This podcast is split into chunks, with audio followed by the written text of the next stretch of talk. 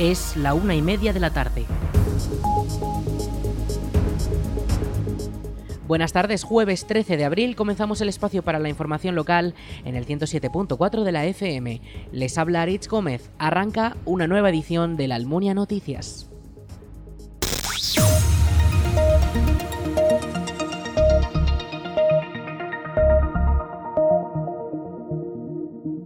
La matriculación para nuevo ingreso en la escuela infantil municipal podrá hacerse hasta el próximo lunes. La Concejalía de Educación del Ayuntamiento de la Almunia ha informado de que el proceso ya está en marcha y que los interesados deben hacer los trámites en las oficinas del consistorio de la Plaza España. Les recordamos, el plazo para la matriculación para nuevo ingreso en la escuela infantil municipal de la Almunia acaba el próximo lunes 17 de abril.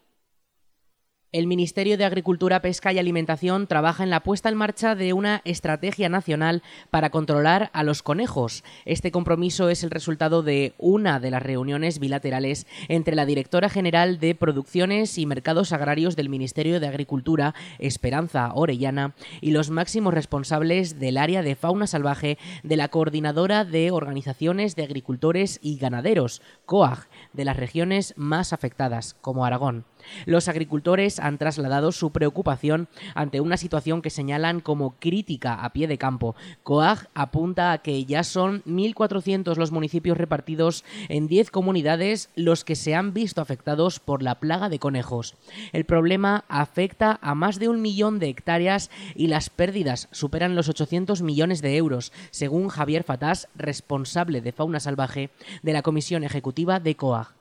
Todos los representantes de la Coordinadora de Organizaciones de Agricultores y Ganaderos han resaltado que la sequía todavía empeora más la situación y han solicitado al Ministerio la mayor prisa posible para poder lanzar un paquete de medidas con soluciones eficaces y criterios unificados en todo el territorio nacional.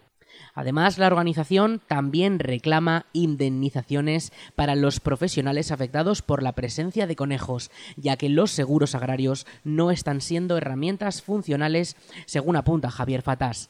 Por lo menos piden esta medida hasta que se reduzca la densidad de conejos por kilómetro cuadrado.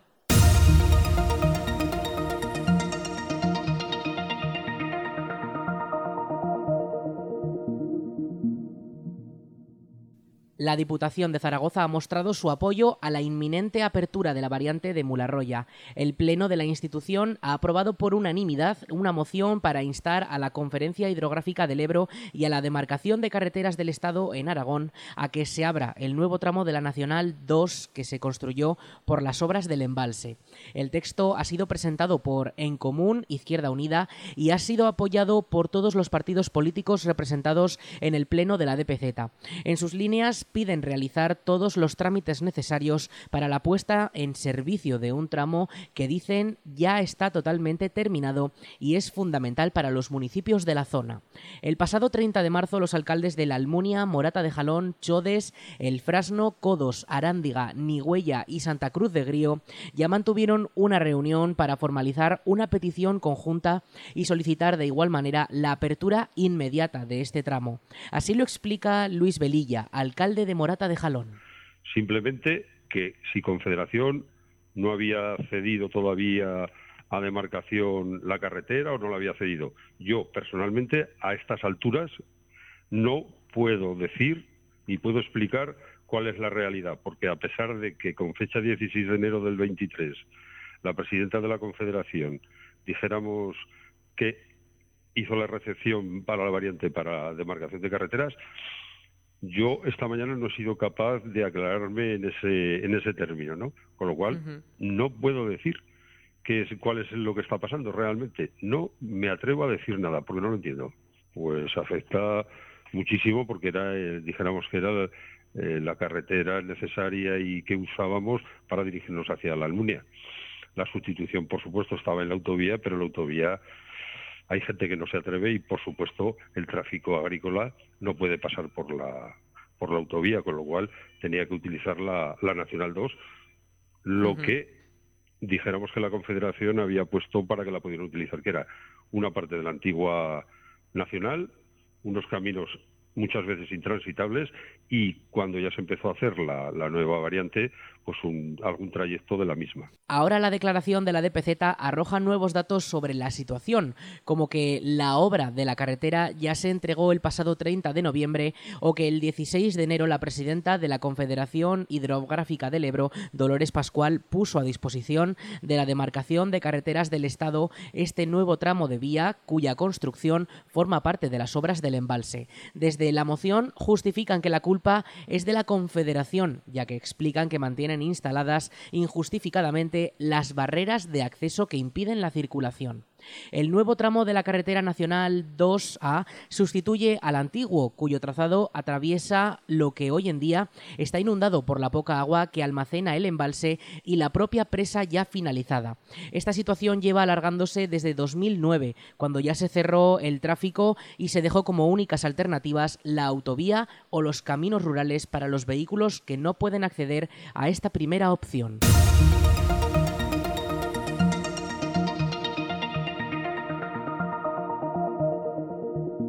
El Ayuntamiento de la Almunia ha informado que la próxima renovación del Documento Nacional de Identidad se podrá realizar el próximo viernes 14 de abril. Los interesados podrán hacerlo de 10 a 11 y media de la mañana en el Salón de Plenos del Ayuntamiento de la Almunia. Para poder renovar el DNI es necesario pedir cita previamente en las oficinas municipales o llamando por teléfono al 976 600 076. El horario de atención al público es de 10 de la mañana a 2 de la tarde. Repetimos el teléfono 976 600 076. Morata de Jalón perderá sus dos pasos a nivel en la vía del tren en favor de mayor seguridad. El Pleno del Ayuntamiento de la localidad ha aprobado el proyecto de la nueva circunvalación que permitirá desviar el tráfico por un nuevo paso que sacará por las afueras todo el tráfico de vehículos por parte de la carretera de servicio que en su día habilitó Cemex. Adif ha sido el responsable de la redacción del proyecto que acabará con los dos pasos a nivel que todavía existen en Morata. Este cambio en las vías de la localidad permitirá un continuo flujo de vehículos en la carretera autonómica A2302 que conecta con Chodes y suprimirá todo el tráfico que debe de atravesar la calle mayor de la localidad. Además, las obras supondrán la adaptación de caminos agrícolas, nuevas rotondas para regular el tráfico, un puente superior que cruce las vías del tren y una pasarela peatonal para cruzar las vías donde se ubicaba el principal paso a nivel. El 2023 puede ser declarado el año del Papa Luna. La Diputación de Zaragoza ha aprobado por unanimidad en el Pleno un texto institucional para solicitar la declaración de 2023 como el año del Papa Luna, el ilustre aragonés de cuyo fallecimiento se cumplen ahora 600 años. Benedicto XIII está ligado fuertemente a Aragón, él era de Llueca y actualmente su cráneo descansa en Sabiñán. Por ello, desde la DPZ se ha querido recordar la figura de este personaje, según la institución, uno de los mayores relieves de nuestra historia. La declaración se suma a las mismas peticiones ya realizadas desde Illueca, Peñíscola y la Diputación de Castellón. Pedro Martínez de Luna y Pérez de Gotor falleció el 23 de mayo de 1423 en dicha localidad castellonense y formó parte de uno de los principales linajes aragoneses. Benedicto fue declarado papa en 1394, aunque en una situación muy excepcional, ya que coexistieron hasta tres papas distintos. Esta situación se solucionó con la llegada del Papa Martín V y la deposición del resto, que pasaron a ser declarados como antipapas. A pesar de ese calificativo, el Papa Luna siguió defendiendo su nombramiento como legítimo y al final fue desterrado a Peñíscola, donde murió a los 94 años.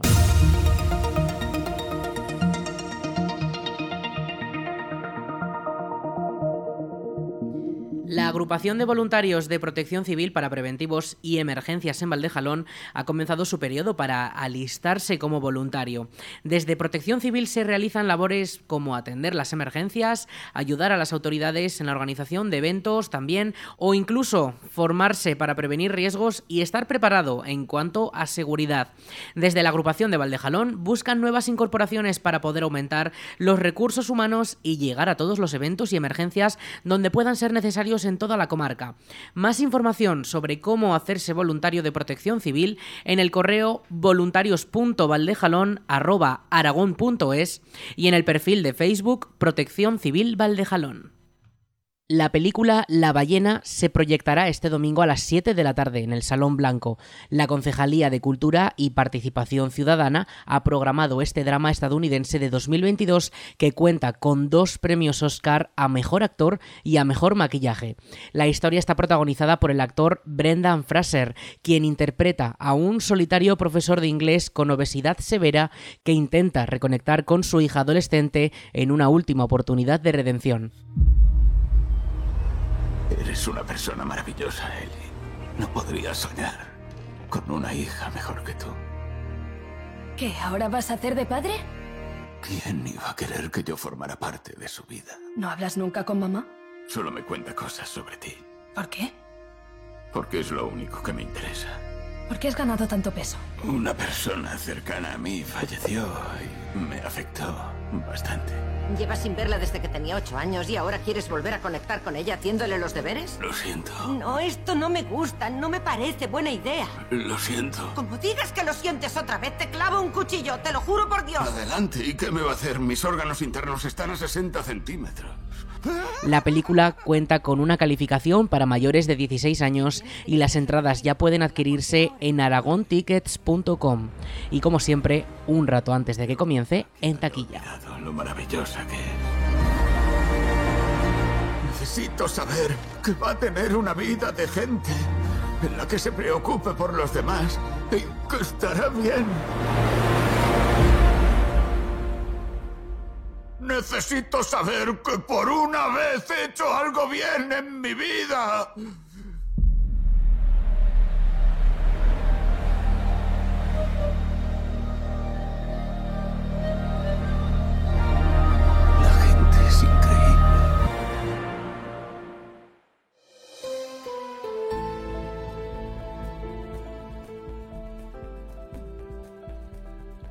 Quedan unos 50 días para las elecciones municipales y el Ayuntamiento de la Almunia ha comenzado el periodo de exposición al público de las listas del censo electoral para la cita municipal y autonómica del 28 de mayo, donde se renovarán los ayuntamientos de todo el país y algunos parlamentos autonómicos como las Cortes de Aragón.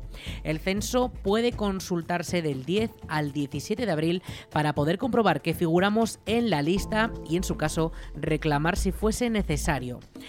Proceso electoral se desarrolla de esta manera. Las elecciones de mayo ya están convocadas y el voto por correo ya puede solicitarse en las oficinas de correos hasta el 18 de mayo.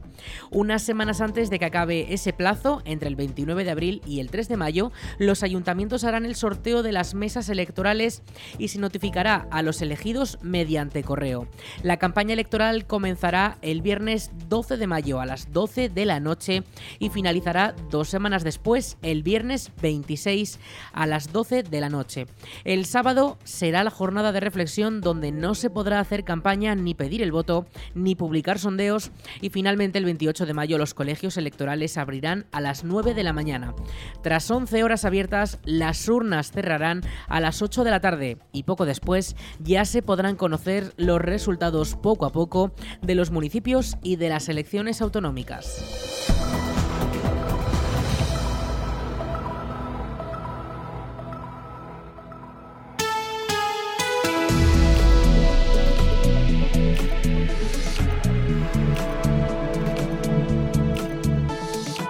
Vamos con el tiempo. Para este jueves 13 de abril tendremos una máxima de 18 grados. Esas máximas van bajando, pero atención porque van a ir subiendo conforme vayan pasando los días hasta la semana que viene. Las mínimas se van a mantener en esos 5 grados durante estos próximos 7 días. El estado de los cielos. Ayer ya tuvimos esas lluvias, esos pequeños chaparrones que ya avisaba la Agencia Estatal de Meteorología. Hoy no los vamos a tener, pero eso sí, mañana vuelven sobre todo a últimas horas de la tarde, un 35% de probabilidad de precipitaciones. En cuanto a las temperaturas, mañana viernes 21 grados de máxima y 6 de mínima, y el sábado un poco más fresco, 18 de máxima el sábado y 20 de máxima el domingo. Las mínimas, como les decimos, se mantienen en torno a esos 5-6 grados. El estado de los cielos para mañana lluvias, algo nuboso, podremos ver en algún momento también los rayos del sol, y el sábado completamente nublado el cielo. El domingo sí que se despejará algo más y podremos ver los rayos del sol y llegará esa estabilidad, por lo menos durante la primera mitad de la semana.